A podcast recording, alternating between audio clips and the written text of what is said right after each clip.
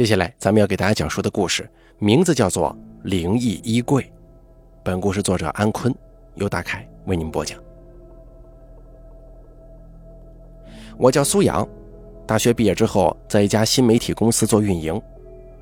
两年后，跟同事黄鹤合伙创业，可是我被黄鹤骗了，欠了三十多万的外债呀。因为这件事儿，谈了三年的女朋友也分手了，并且那个王八蛋。背着我卷钱跑了，到现在活不见人，死不见尸。为了尽快还债，我拼命接一些写文案的兼职，还了七八万，可还有二十多万没有着落呢。我租的房子是某中介公司搞的青年公寓，中介已经通过短信催了好几次交房租。好在跟我签合同的中介公司员工林哥人还不错，帮我往后拖了一周。为了感谢林哥，我请林哥撸串而在聊天的过程当中，他无意间向我透露了一件事儿。林哥眯着眼睛说：“你要是真的特别缺钱，我这儿啊有一个活儿不知道你敢不敢干呢？反正来钱还算快。只要不是犯法的事儿，林哥兄弟我就干呢。一分钱难倒英雄汉，为了还债。”我真的什么都能干。哎呀，说什么呢？这犯法的事肯定不能让你干呢。咱好歹都是守法公民。不过，不过什么？不知道你的胆子够不够大，八字够不够硬啊？这这跟八字有什么关系啊？是这么个事儿啊。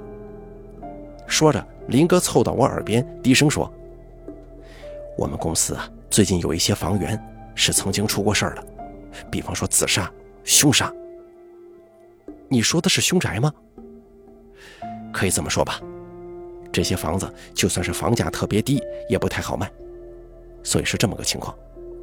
公司呢在招一些人去凶宅里住几天，短的住一周，长的住一个月，主要就是证明这房子不闹鬼，能住。给客户看房子的时候，你给做个证，让客户放心购买。那这是兼职还是专职啊？钱怎么算呢？这当然是兼职了，一个凶宅算一个活一个活三万，反正都不超过一个月，你考虑一下呀。林哥，不用考虑了，我我干。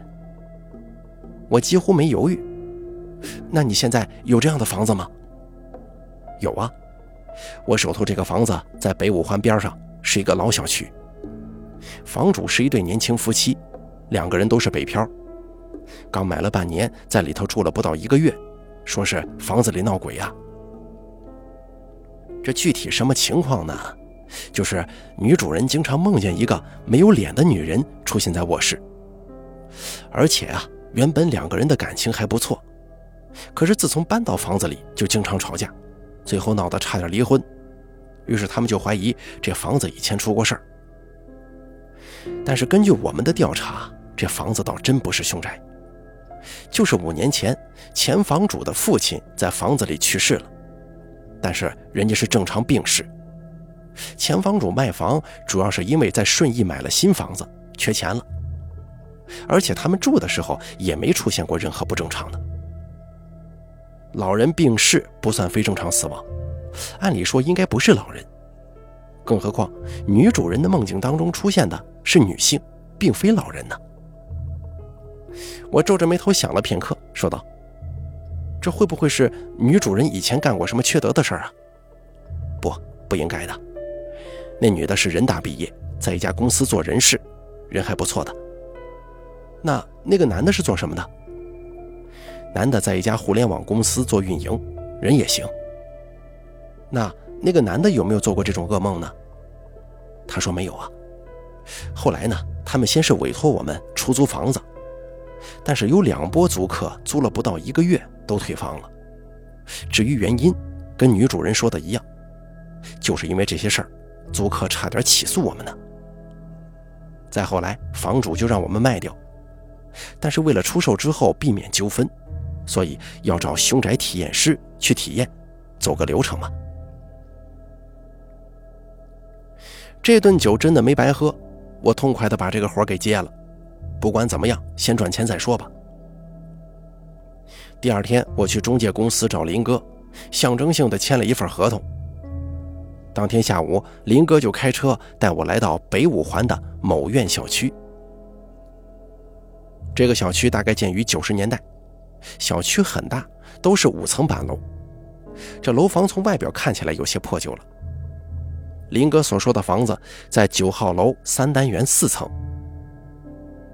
当天外头的气温有三十多度。不过一进到楼道里，就感觉特别凉快。每层楼梯口都堆放着杂物，墙壁上被各种小广告贴得乱七八糟的。我们上了四楼，九十多公斤的林哥累得气喘吁吁的。兄弟啊，就这房子了，四零二。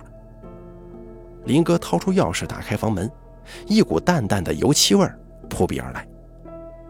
这房子新装修过吗？对呀，简单装修了一下，毕竟是婚房嘛。这些家具都是房主新买的，什么窗帘啊、床啊、电器啊，都是新换的。房子是两室一厅，由于客厅没有直接连通阳台，所以客厅比较昏暗。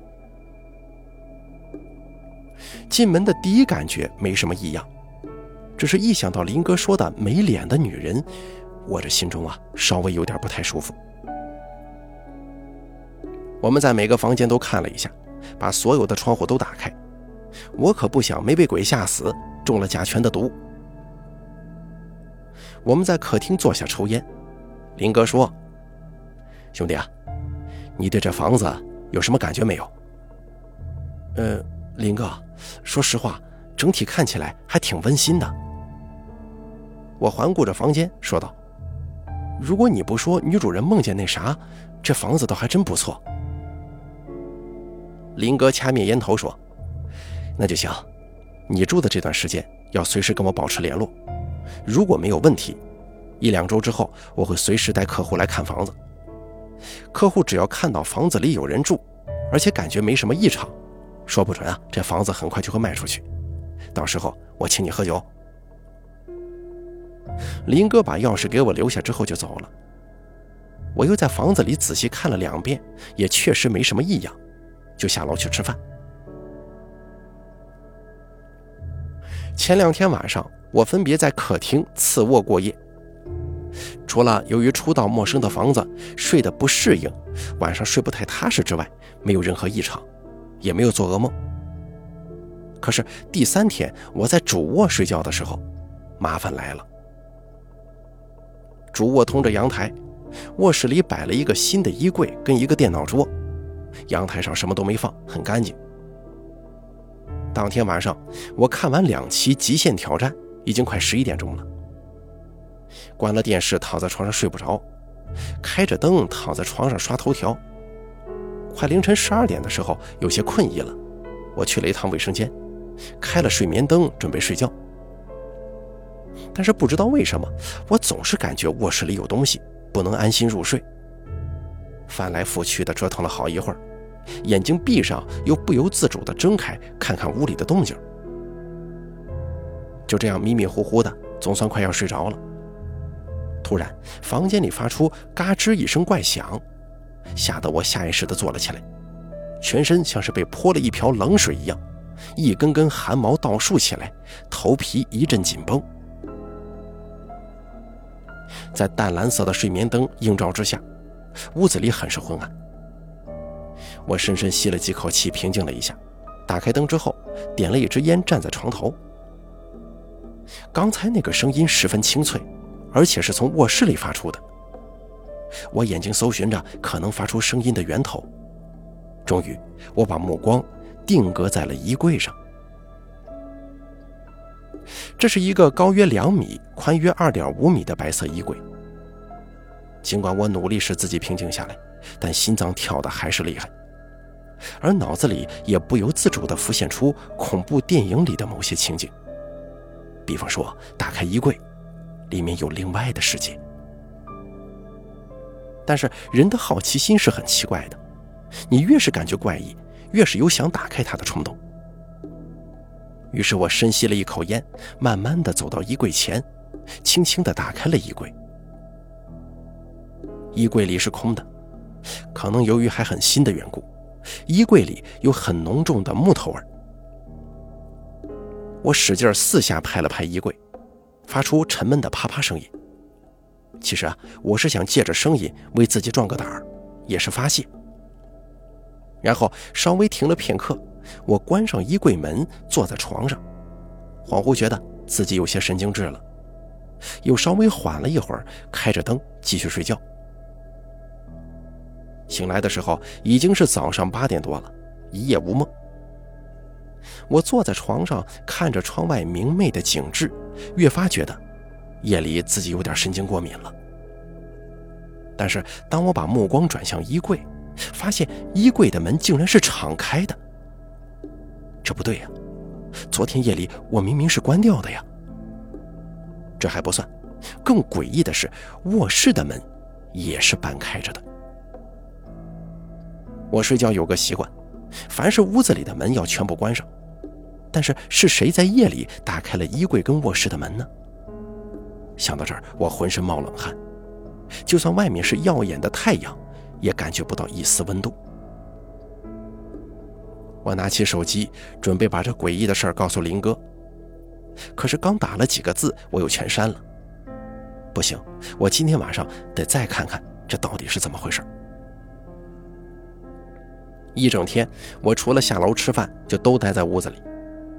我又在网上试图查一下发生在这个小区的凶案，但是一无所获。晚上吃过饭。小区的小广场上开始热闹了。我坐在广场边上，又回想了一遍昨夜跟早上发生的事儿，越想越觉得不对呀。回到楼上，我掏出钥匙正要开门，对门的四零一门打开了，一位六十多岁的大妈探出头来看着我，她黑着脸问：“小伙子，你是新搬来的吗？”“啊，是啊，大妈，以后咱们就是邻居了。”知道是邻居就行，以后别大半夜的吵架，搞得我们睡不好觉呀。大妈，就我自己住，我跟谁吵架呀？就你自己住，昨天夜里吵得那么凶，你骗谁呢你？我我，咣的一声，门关了。我呆立在门口，心里有些不爽，这大妈八成是有病吧？当天晚上睡觉前。我把屋里所有的门上都用红绳系住了，包括卧室里衣柜的拉门。为了晚上不上厕所，我备了两个空矿泉水瓶子。躺在床上看了一会儿新闻联播，又跟林哥随便聊了几句，关灯睡觉。这回我做梦了，睡梦当中先是梦见了前女友，好像是在玉渊潭公园划船。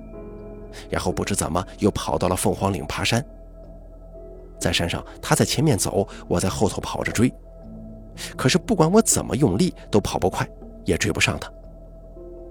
我使劲喊他名字，他终于在一棵树下站住了。那棵树上开满了漂亮的红色花朵，是那么的美。他背对着我，长发垂在腰际。我气喘吁吁地跑到他身后，刚想拍他肩膀。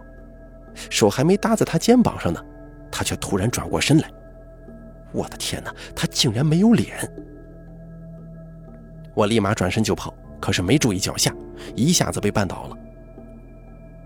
我坐起来看着他慢慢向我走来，再想动，却怎么也动不了了。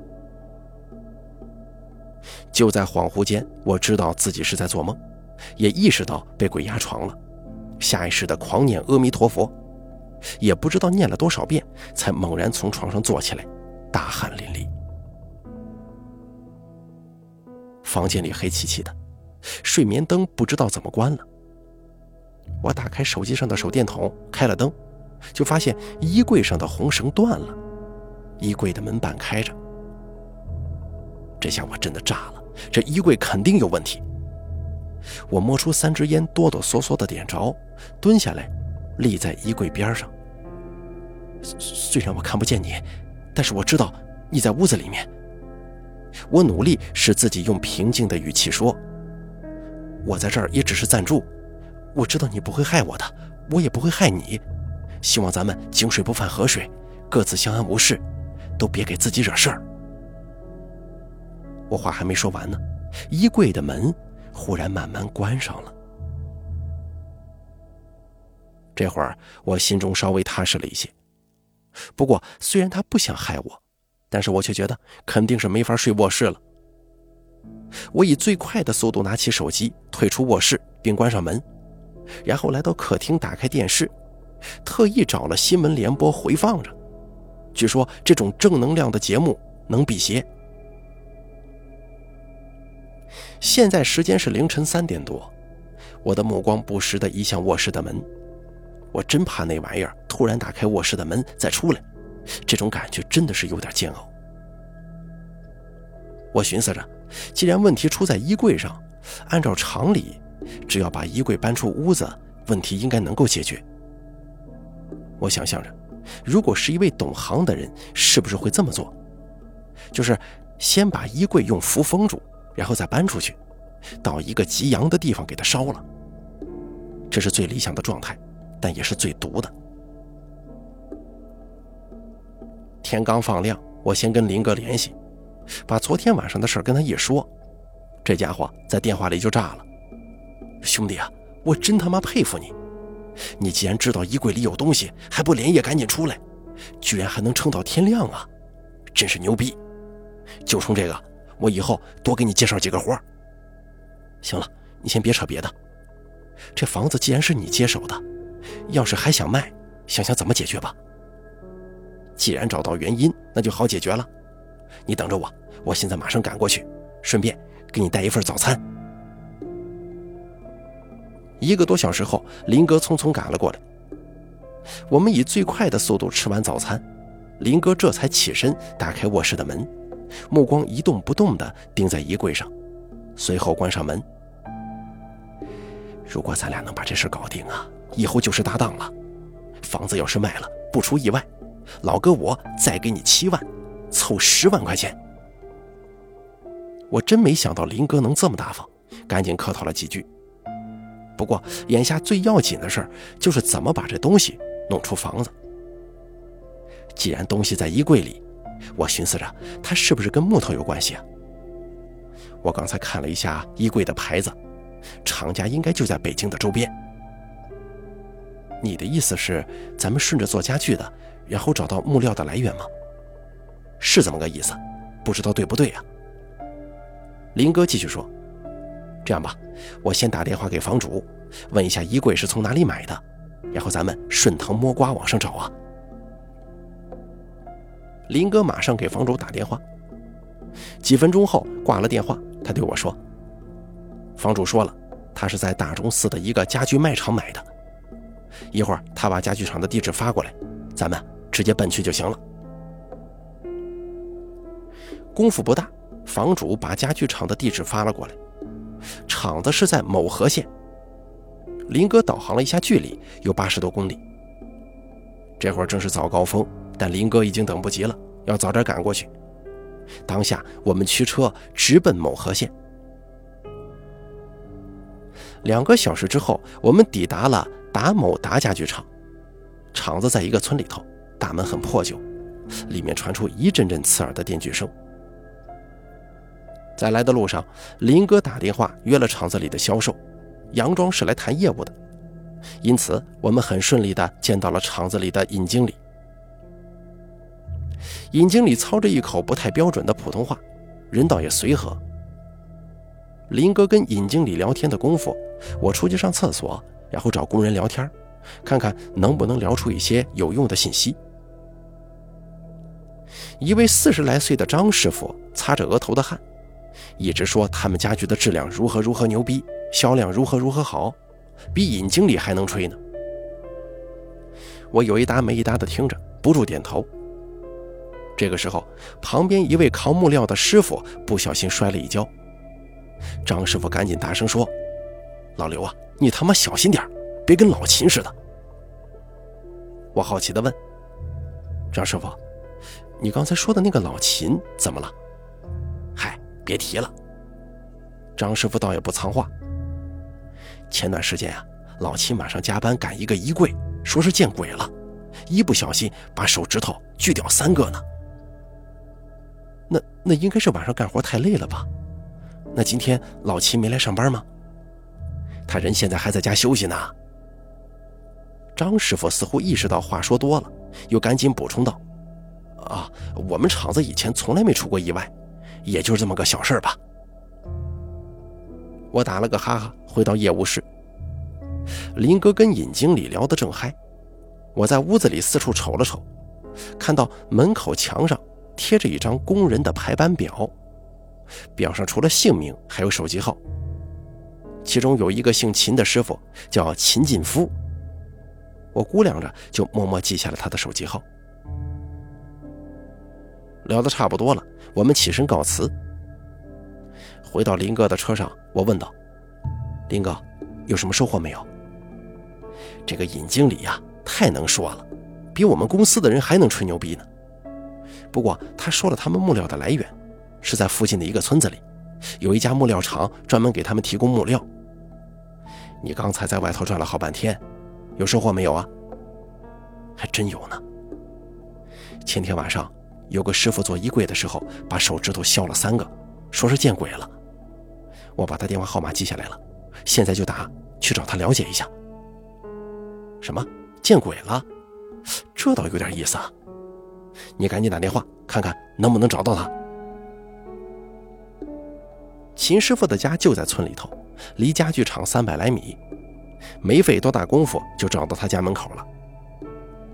当时大门敞开着，我们进院之后就看见了一个五十多岁的大叔站在院子里抽烟，他的脖子上挂着绷带，见我们进来，赶紧上前打招呼。您就是秦师傅吗？这是我们一点心意。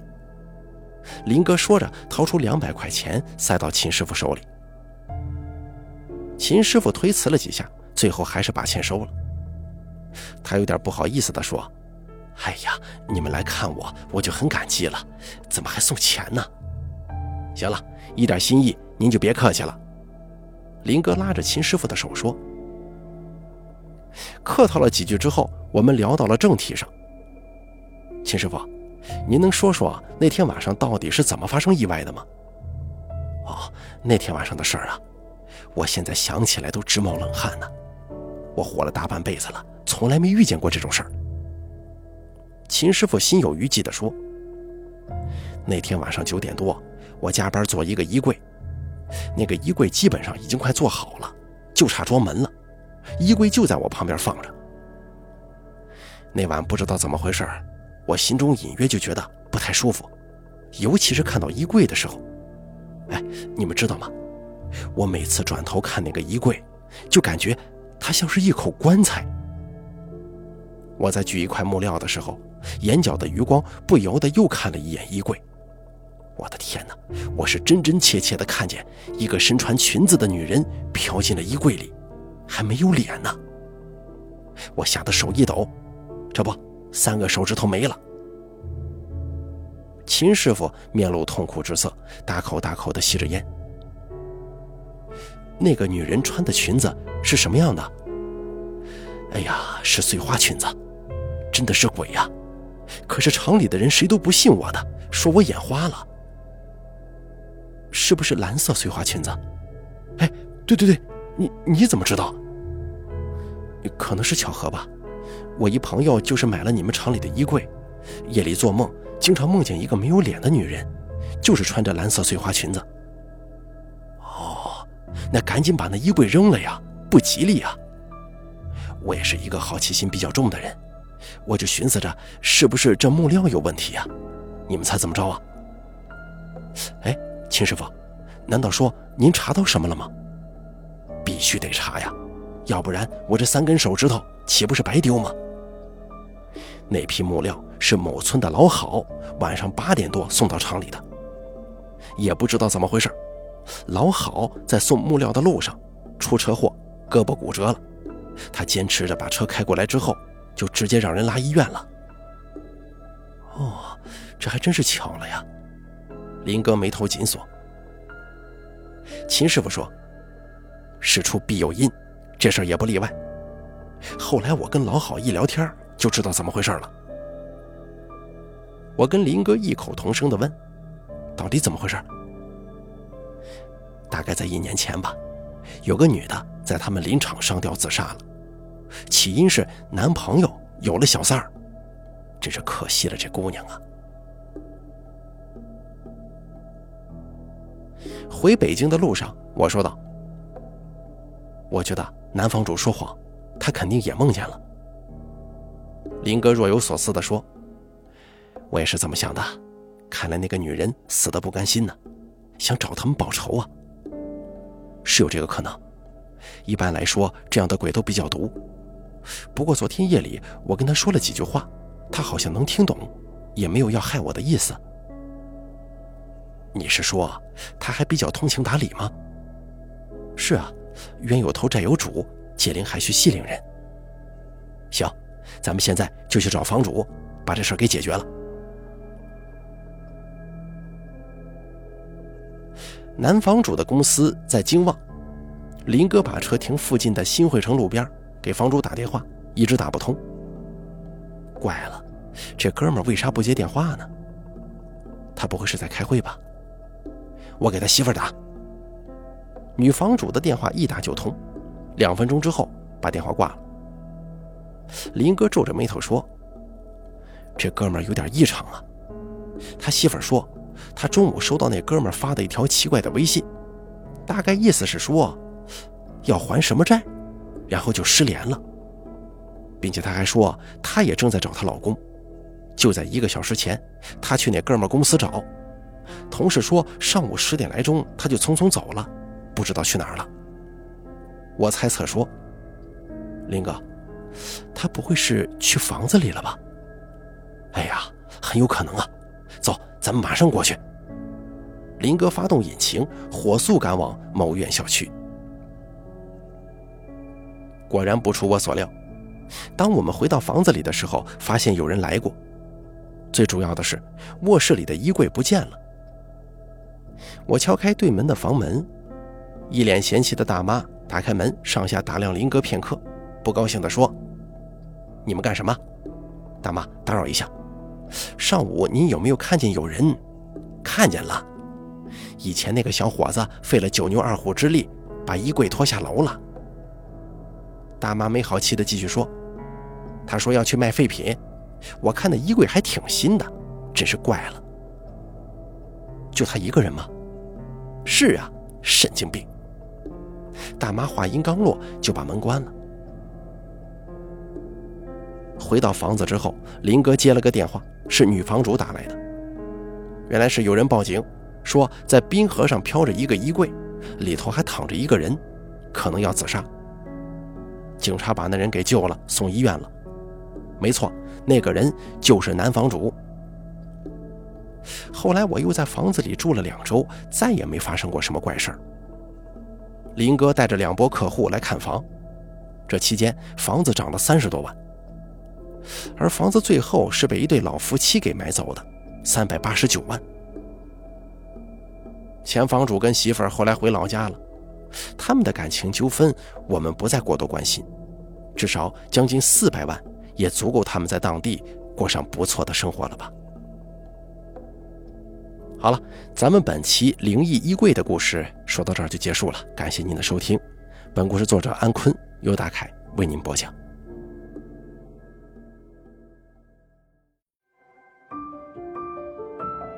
本期故事演播完毕。